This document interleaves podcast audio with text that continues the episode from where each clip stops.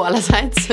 Egal wo ihr seid, auf dem Weg zur Arbeit oder auf dem Weg nach Hause oder in eurem Bettchen. Hier ist die Caro, neben mir sitzt der Paul und wir sind hier für Volt. Heute reden wir über Wahlkampf, Europa in den Medien, was es bedeutet, wertebasierte Politik zu machen und ob Volt links oder rechts ist. Viel Spaß dabei. Hey Caro. Hey Paul. Lustige Story aus unserem Wahlkampf. Was ist diese Woche so passiert? Also für mich ist irgendwie eine der lustigsten Sachen gerade, dass wirklich ich von Freunden Fotos bekomme, von anderen Freunden, die wiederum mich mit diesem Wahlkampfkostüm, sprich vorne unsere Nachricht für ein vereinigtes Europa, wie wir es wollen, hinten nochmal eine Nachricht, beides so wie so ein Hotdog-Stand in New York.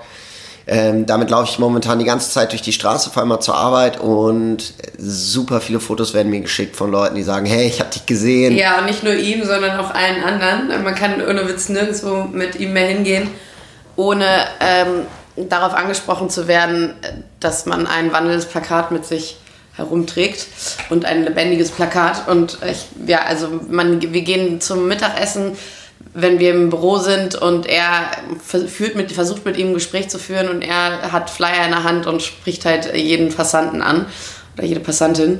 Und ähm, das ist, er nimmt die Sache sehr, sehr ernst. Es ist sehr, sehr lustig äh, zu sehen, wie ernst du den Wahlkampf nimmst.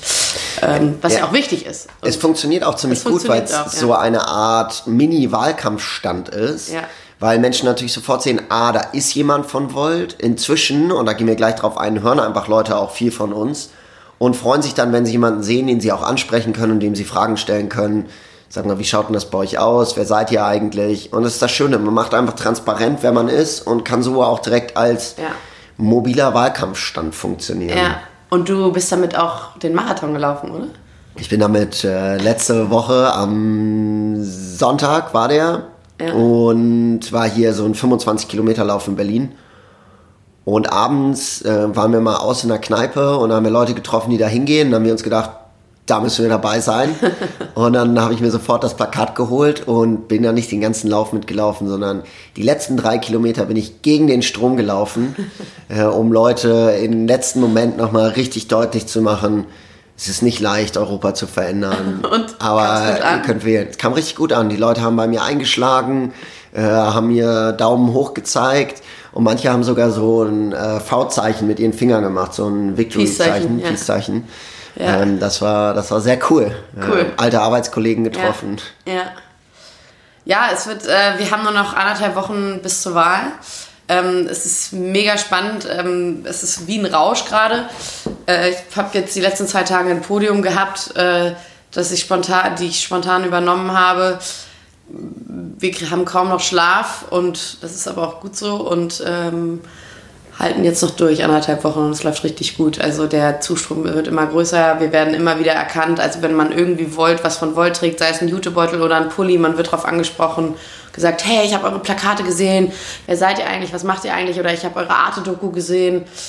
Oder ja, ich habe von euch im, in der Zeitung gelesen, ähm, richtig cool, was ihr macht und das ist... Ähm, total motivierend, dass ähm, man wirklich, dass wir so langsam richtig große Reichweite bekommen. Ja, man fragt sich auch ein bisschen, wie kommt das, dass wir auf einmal so verhältnismäßig viel Aufmerksamkeit bekommen? Ich denke, äh, kleine Parteien bekommen allgemein weniger Aufmerksamkeit, ja. Äh, was zu einem gewissen Grad auch gerechtfertigt ist. Weiß ich nicht, finde ich nicht. Ja, kann man sich drüber streiten. Ja. Aber ich glaube, man muss jetzt nicht jede kleine Mini-Partei mit irgendwie 50 Leuten so viel Raum geben wie einer Partei, die 200.000 Mitglieder hat. Auf der anderen Seite, wenn wirklich was Neues passiert, wie das bei uns der Fall ist, dann war das jetzt richtig lange relativ wenig. Ja. Muss dazu allerdings sagen, jetzt bekommen wir in letzter Zeit einfach viele, viele Anfragen von kleineren Fernsehsendern, äh, kleineren Zeitungen, die im Endeffekt sagen, ja, wir wollen jetzt über euch berichten. Und ich glaube, es ist so kurz vor der Europawahl auch wichtig. Europa kriegt so wenig Aufmerksamkeit. Ja. Aber das finde ich tatsächlich schockierend. Also das gilt nicht nur für, also für uns als Volt, aber auch für DiEM25, die auch paneuropäisch sind. Äh, wir schaffen da gerade was ganz Neues und ich finde, dass die klassischen Medien und auch die großen Medienhäuser nicht genug darauf einspringen und der Sache nicht genug Aufmerksamkeit schenken. Bin ich ganz ehrlich, weil es was ganz Neues ist, eine neue Art und Weise Politik zu machen und auch Europapolitik zu machen. Und da zeigt sich halt mal wieder, dass, der, dass es noch keine wirkliche europäische Öffentlichkeit gibt und dass die deutschen Medien da noch nicht genug machen, um wirklich europäischen äh, Journalismus zu betreiben. So finde ich, ja, da, also da würde ich schon sagen, dass da es gibt auch nicht klassische, nicht viele Medienhäuser, die überhaupt europäischen Journalismus machen. Es gibt die aktiv und das war es ungefähr.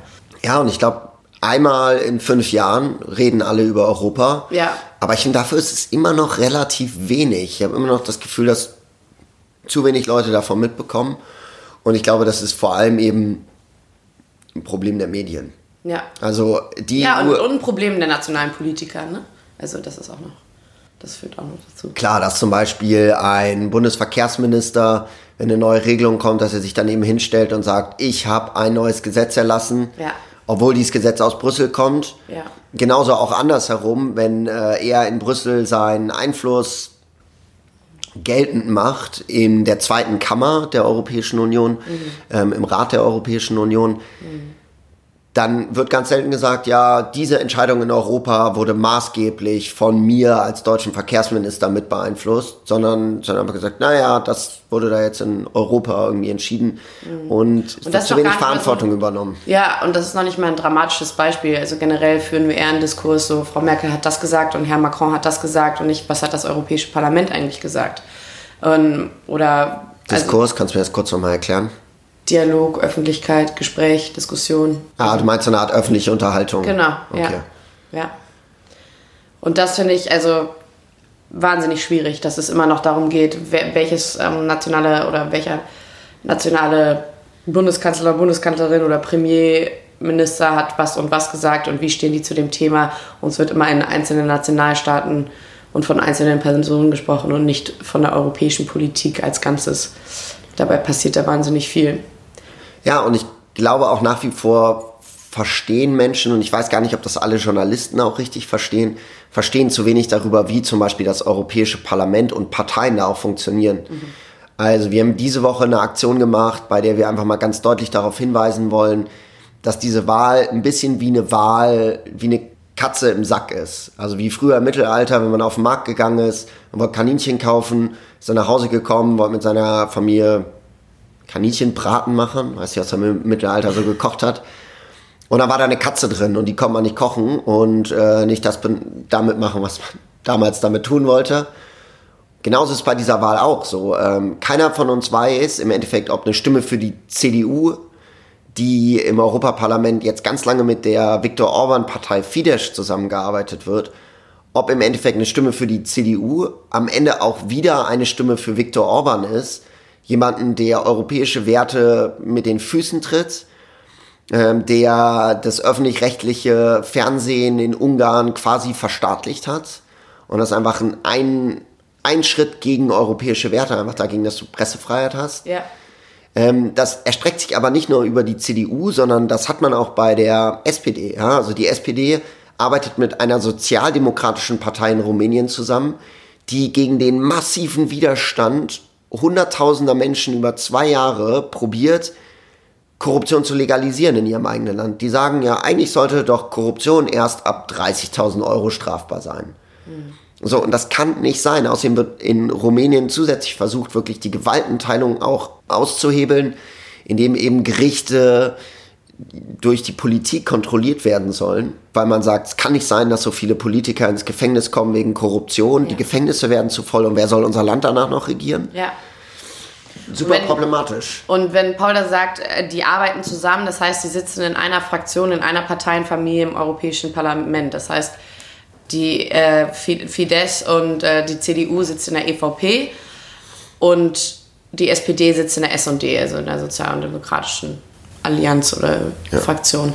Und die Idee von Volt ist ja, dass wenn man Volt wählt, dass da auch Volt bei rauskommt und dass wir irgendwann eine eigene Parteienfamilie werden und eine wirklich europäische Partei und nicht nur ein Zusammenschluss aus Parteien, die ide ähnliche Ideologien haben. Aber man sieht diese Diskrepanzen in den Fraktionen im Europäischen Parlament, nicht nur bei der SD und bei der EVP, aber eigentlich überall.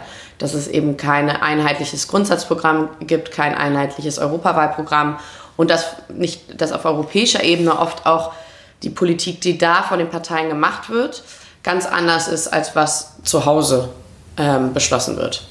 Also was die CDU im Europaparlament hat, stimmt nicht über, unbedingt damit überein, was ähm, die CDU auf nationaler Ebene macht. Und ich glaube, um wirklich Transparenz zu schaffen, also man, es wird immer viel, der Journalismus wird immer viel dafür verantwortlich gemacht, dass wir keine wirkliche europäische Öffentlichkeit Arbeit betreiben oder nationale Politiker ähm, werden dafür an Pranger gestellt. Das haben wir auch gerade alles in den letzten fünf Minuten dargestellt. Aber ich glaube, um wirklich was zu verändern, um die europäische Politik transparenter zu machen, verständlicher und demokratischer zu machen, brauchen wir institutionelle Reformen. Das heißt, eine Reform fürs Parlament, dass das Parlament, das Europäische Parlament das wichtigste Parlament in Europa wird und nicht die nationalen Parlamente. Und das passiert erst, wenn es wirklich Gesetze vorschlagen kann. Das Europäische Parlament ist nach wie vor das einzige Parlament weltweit, was keine Gesetze vorschlagen kann. Stellt euch mal vor, im Bundestag dürften die Abgeordneten keine Gesetze vorschlagen. Wo kämen wir denn dahin? Also es ist undemokratisch und es ist ja keine wirkliche Regierung. Ähm, dazu kommt noch, dass wir unbedingt europäische Parteien wollen, aus den Gründen, die wir euch gerade genannt haben äh, um gemeinsame Ziele und Werte zu definieren und auch konsistent dabei zu bleiben. Ja, und um es auch einfacher zu machen. Um es also, einfacher zu machen. Du weißt einfach, okay, Volt tritt auf lokaler Ebene an, tritt auf nationaler Ebene an und ich kann die auch in Europa wählen und ich weiß dann auch, wofür ich wähle. So, und das kann ich ja gar nicht, ja. wenn äh, lokal eine andere Partei antritt als national und dann auch mal auf europäischer Ebene was anderes. Wie viel muss ich mich mit Politik beschäftigen, um da überhaupt durchzublicken? Ja, genau. Und dann, dass es Mehrheitsentscheide in den Räten gibt. Also, dass nationale Politiker nicht irgendwelche Blockaden machen können, dadurch, dass es alles nach Einstimmigkeit entschieden wird oder der Großteil aller Entscheidungen wird nach Einstimmigkeit entschieden oder muss nach Einstimmigkeit entschieden werden und äh, Konsensus und da sind wir ganz klar, sagen wir, das ist undemokratisch und es muss nach, nach dem Mehrheitsprinzip entschieden werden. Äh, Caro, eine Frage, die wir richtig häufig bekommen ist, wir sagen, wir sind weder rechts noch links. Ist mega spannend. Äh, AfD-Vertreter werfen uns vor, wir wären richtig linksgrün versifft und überhaupt nicht, weder links noch rechts. Und genauso wird uns von linken Leuten vorgeworfen, naja, jedes Projekt, das jeweils gesagt hat, dass es weder links noch rechts ist, rechts. Äh, ist rechts. so, das heißt, entweder sind wir jetzt äh, Linksradikale oder wir sind eigentlich Rechte was heißt das eigentlich? Also was heißt es, dass wir ideologieferne Politik machen und weder rechts noch links sind? Heißt das, wir haben einfach keine Werte? Sind nee, wir komplett also, rational? Was sind wir? Das heißt, dass wir wertebasierte, faktenbasierte und lösungsorientierte Politik machen wollen. Und dass wir uns nicht strikt einer Ideologie zuordnen und die verfolgen sondern dass wir eine Vision formulieren und schauen, wie kommen wir da am besten hin. So. Und nicht nur am besten, sondern auch am pragmatischsten. Und was für Beispiele, konkrete Beispiele gibt es in der Welt schon und wie können wir dies anwenden und wie können wir Probleme lösen. Und nicht, was ist der beste Weg und der einzige Weg, sei es jetzt konservativ oder liberal oder, ne, also da wir haben natürlich vieles von diesen Ideologien mit drin. Wenn man sich unser Grundsatzprogramm anguckt, dann haben wir viele unterschiedliche, also viele unterschiedliche Ideologien vertreten, aber wir ordnen uns nicht strikt einer zu. Und dazu muss man auch nochmal sagen, wenn wir sagen, wir sind nicht Ideologie, man muss ganz klar trennen zwischen Ideologie und Werten. Und wir haben natürlich sehr viele Werte. Also wenn man keine wertebasierte Politik macht, dann ist das wahnsinnig gefährlich. Und ähm, es wird uns dann vorgeworfen, wir hätten keine Werte. Das stimmt auf keinen Fall. Ich glaube, glaub, wenn man die Werte ganz, ganz grundlegend zusammenfasst, dann grundsätzlich unserer Meinung nach europäischen Werte runterbrechen, ja. dass man sagt, das ist individuelle Freiheit, Freiheit des Individuums und Freiheit in einer Gesellschaft. Ja. Das nächste ist Solidarität, dass man sagt, dass diese Freiheit aber am Ende auch immer dafür sorgen kann, dass Menschen einfach ja, hinten runterfallen in unserer Gesellschaft und dass es ein Wert von Europa ist, dass man sich um solche Menschen auch mit kümmert. Das heißt, man auch immer einen Blick auf die Gesellschaft hat und eben auf Teile der Gesellschaft, die es vielleicht nicht schaffen, diese Freiheit so zu nutzen wie andere. Also Freiheit, Solidarität und als drittes Rechtsstaatlichkeit, Regeln, auf die man sich gemeinsam ja, auf die man sich gemeinsam einigt, einfach um Freiheit und Solidarität in den Einklang zu bringen und, und einen Ausgleich. Ja. Und auch Sicherheit zu garantieren. Wir haben ganz bewusst, sind wir diesen Weg eingegangen, ideologieferne Politik zu machen und uns anstattdessen eine Vision zu überlegen, Werte zu definieren und Lösungen uns zu überlegen, wie wir da konkret hinkommen, weil wir auch glauben, dass das nicht, also realpolitisch auch gar nicht mehr so möglich ist und auch, also dass man einfach strikt und weg sagen kann, der liberale Weg ist der richtige oder der konservative Weg ist der richtige, sondern, und das führt doch oft zu Stillstand. Und da haben wir gesagt, da muss man pragmatisch sein und gucken, was funktioniert so gut und warum hat das gut funktioniert. Und ähm, ist das treu mit unseren, also stimmt das mit unseren Werten überein und wie können wir das nutzen und umsetzen? Und das ist schwierig manchmal zu verstehen. Ich kann das auch verstehen, dass Leute sagen, ja, aber das ist doch, jeder hat doch irgendwie, ist doch links oder rechts oder ist doch liberal oder konservativ. Und ich glaube, was wir einfach versuchen, ist uns von diesem Schubladendenken zu befreien. Ja, und vor allem eine Sache, die ich auch so schrecklich finde, ist, Leute sagen, ich bin links und dann hören Leute, die sagen, ich bin rechts, hören ihnen nicht mehr zu. Ja. Genauso funktioniert das andersherum. Ich bin rechts, dann hört mir jemand, der links ist, nicht mehr zu. So, was soll denn das heißen? Ich finde, das heißt erstens gar nicht und es ist so ausgrenzend. Äh, ausgrenzend und auch nichtssagend. Also für uns als paneuropäische Partei auch wirklich nichtssagend, weil was links in den Niederlanden bedeutet, ist was ganz anderes, als was links in Bulgarien bedeutet. Ne? Da mal von, also wenn man sich das politische Spektrum anguckt, da gibt es ganz unterschiedliche ähm, Ausprägungen und auch ja, Parteien. Und das ist genau das, dieses Problem wollen wir ja umgehen und sagen, wir wollen einheitlich agieren und Werte definieren und Lösungen erarbeiten. Und dafür ist uns das links und rechts wirklich auf europäischer Ebene auch fremd, weil es da eben nicht klassisch links, links ist links und rechts ist rechts, sondern da gibt es riesige Diskrepanzen, was das wirklich bedeutet. Ja, und für mich ist irgendwie da auch das Wichtige, dass man sagt, dass du wirklich Leute mit ähnlichen Werten zusammenbringst. Ja. Also zum Beispiel, abstruses Beispiel vielleicht, aber die CSU in Bayern hat auch einen großen Teil von Menschen, die der christlichen Soziallehre anhängen, in der Nächstenliebe ganz, ganz wichtig ist. Ja. In der SPD oder bei den Linken ist das Thema Solidarität ja, mit schwachen Leuten sehr, sehr wichtig. Mhm. Diese beiden Lager sind aber getrennt durch ihre politischen Parteien. Ja. Und ich glaube, in Europa das Thema Solidarität, das ist ein Thema, das eben nicht nur von linken Parteien verfolgt wird, sondern auch von einigen konservativen Parteien mit einer anderen Ausprägung. Ja. Und das kann man nur zusammenbringen, wenn man sagt, wir sind nicht rechts oder links, sondern wir verpflichten uns Werten. Und einer dieser Werte ist Solidarität. Ja. Und ich glaube, das ist einer der Sachen, warum wir gesagt haben, wir machen wertebasierte, aber ideologieferne Politik, weil wir Menschen wirklich zusammenbringen wollen. Genau. Ja. Und ich finde, das andere Thema, was für mich immer wichtig ist, wenn wir wirklich in die Zukunft gehen wollen, ich glaube, dann brauchen wir auch ganz viele neue Ideen für Politik. Ja. Und wenn wir Politik immer nur aus einer Sichtweise betrachten, ja dann werden auch die Ergebnisse, die da am Ende bei rauskommen, immer nur die Ergebnisse einer Sichtweise sein. Und wir können nicht sagen, man ja, liest wir, nur das, was man lesen will. Und ja. man handelt auch nur so, wie man sowieso schon immer gehandelt hat. Und wir können auch nicht sagen, ja, wir wollen neue Wege finden, Politik zu machen, wenn wir dann uns doch entscheiden, ja, gehe ich jetzt links oder gehe ich rechts lang. Ja. Und ich glaube, das muss man zusammenfinden. Außerdem eine andere Sache, die man sehen muss, ist, wir sind ja auch eine ganz neue Bewegung. Das heißt, wir befinden uns gerade am Anfang davon, dass wir daran arbeiten, wirklich eine neue Vision für ganz Europa zu verankern, vom lokalen bis zum europäischen. Ja. Und wir sind eine Bewegung, bei der es ganz, ganz wichtig ist, dass wir Leute befähigen wollen, befähigen wollen, sich selbst zu beteiligen. Und daraus wird auch das Profil stärker wachsen in eine Richtung hinsichtlich neuer Vision, hinsichtlich neuer politischer Positionierung. Ja. Und das wird nicht funktionieren, wenn wir von Anfang an das klar abgrenzen. Ja, auf jeden Fall. Stimme dir voll und ganz zu. Du hast es gerade sehr gut zusammengefasst. Also, Fazit, weg vom Schubladendenken.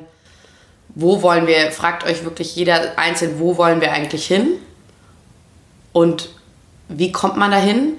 Aber nicht nur, wie kommt man dahin oder was ist der beste Weg, sondern was funktioniert denn schon und wie können wir das woanders umsetzen? So gehen wir vor in unserem Policy-Prozess und wie wir unser Grundsatzprogramm geschrieben haben und schreiben und weiterhin aber arbeiten. Ja, und zusätzlich finde ich eine Sache bei dieser Diskussion auch immer spannend. Mhm. Wir haben jetzt seit einigen Jahren dieses Problem des Nationalpopulismus. Ja. Und bis jetzt wurde aber noch keine Antwort darauf gefunden. Ja. Weder von rechten Parteien noch von linken Parteien.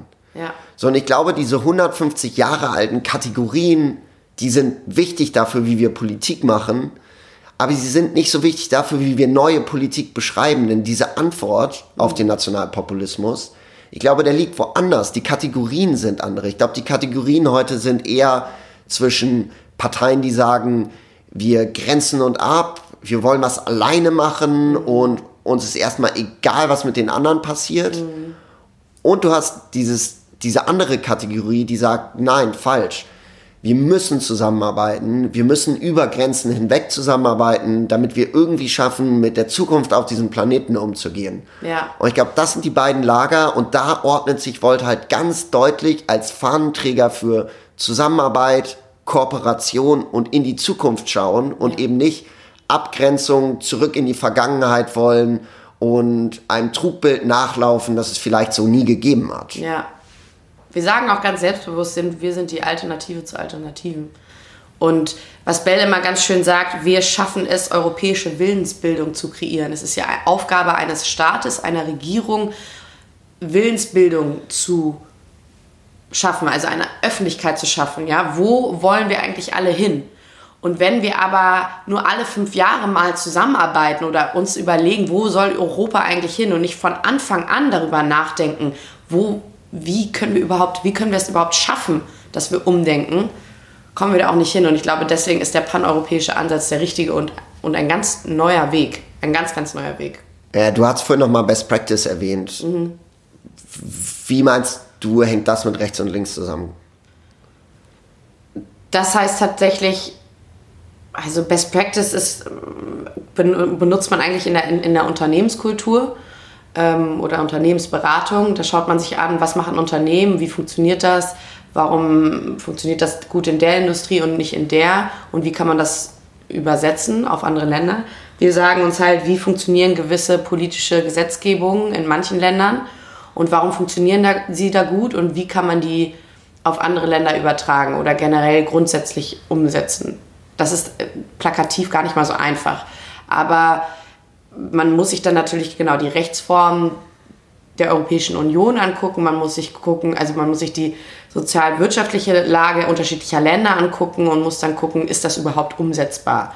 Und ein konkretes Beispiel ist zum Beispiel ist, ist die CO2-Steuer. Wir sagen nicht einfach, äh, die die funktioniert, sondern wir haben das an Beispiel von Schweden genommen, die seit 20 Jahren eine CO2-Steuer haben und haben gesagt, okay, wie können wir diese Idee, und das ist nicht nur die Idee, sondern wie können wir das europaweit umsetzen?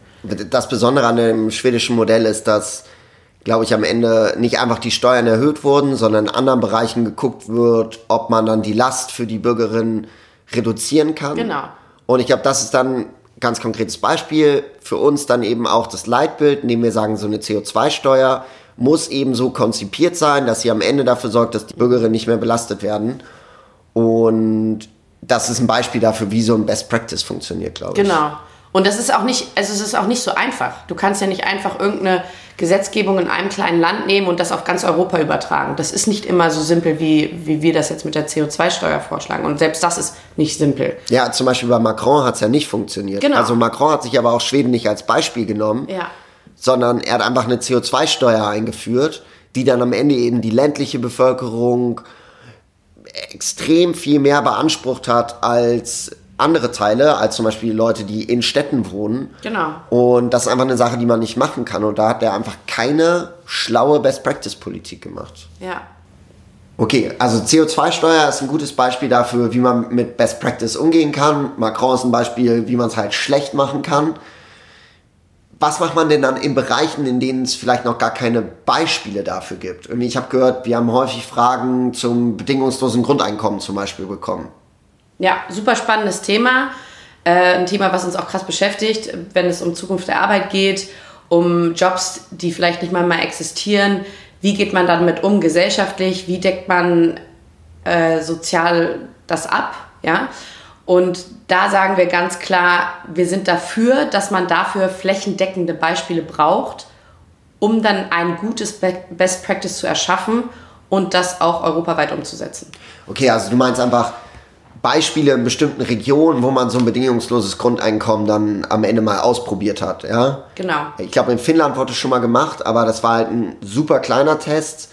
Und im Endeffekt war das nur so ein bisschen Taschengeld, das die Leute dazu bekommen haben. Also immerhin, glaube ich, irgendwie 400 Euro. Mhm. Aber das ist dann eben kein richtiger Test mit einem bedingungslosen Grundeinkommen. Denn von einem bedingungslosen Grundeinkommen sollte man leben können. Und das kann man von 400 Euro vielleicht in Rumänien, aber nicht in Finnland. Nee. Genau. Also genau. Und in Deutschland leben 82 Millionen Menschen. In Europa leben äh, 500 Millionen Menschen, 600 Millionen Menschen ungefähr. Und da kann man nicht einfach sagen, wir führen jetzt hier europaweit ein bedingungsloses Grundeinkommen ein. Also das ist, das ist, das, da würde ich dann wirklich sagen, das ist utopisch, das jetzt einfach so pauschal über einen Strang zu ziehen. Und da ist Volt auch realistisch und pragmatisch und sagt, wir brauchen flächendeckende Beispiele. Okay, also du meinst, man muss Experimente machen damit, dass man sagt, okay, am Ende haben wir dann wirklich konkrete Beispiele, mit denen du dann so ein Best Practice dann auch ja, zeigen kannst und dann sagen kannst, wie können wir es auf andere überführen. Genau. Sehr, sehr gut, Caro. Damit sind wir jetzt auch wieder am Ende unseres Podcasts. Vielen, vielen Dank euch allen fürs Zuhören. Und ja, der Wahlkampf nähert sich dem Ende und deswegen würden wir ganz gerne den letzten Podcast nochmal dafür verwenden, mit euch durchzugehen, was sind Fragen, die ihr noch habt? Was für Dinge wollt ihr von uns noch wissen? Deswegen wollen wir die letzte Folge gerne dafür verwenden, um Fragen von euch zu beantworten. Und damit ihr das machen könnt und damit wir eure Fragen auch haben, könnt ihr uns entweder eine E-Mail schreiben und zwar an podcast.voltdeutschland.org. Ihr könnt das aber genauso gut über Facebook machen und über jeden anderen Kanal, indem ihr den deutschen Kanälen, zum Beispiel auf Facebook, eine Direktnachricht schreibt und dort dann entsprechend als Stichwort einfach Podcast dazu mit angebt. Ansonsten wäre es natürlich klasse, wenn ihr uns auch unterstützt. Benutzt eure WhatsApp-Kanäle, schreibt Leuten vielleicht einen Link zu der Arte-Doku, die ja ziemlich gut beschreibt, was wir machen. Und sagt den Leuten, hey, schaut euch die Arte-Doku über Volt an, macht den Valomat und schaut, ob ihr Übereinstimmung mit Volt habt. Und ich glaube, das würde uns schon riesig helfen. In diesem Sinne, vielen, vielen Dank euch und wir hören uns nächste Woche.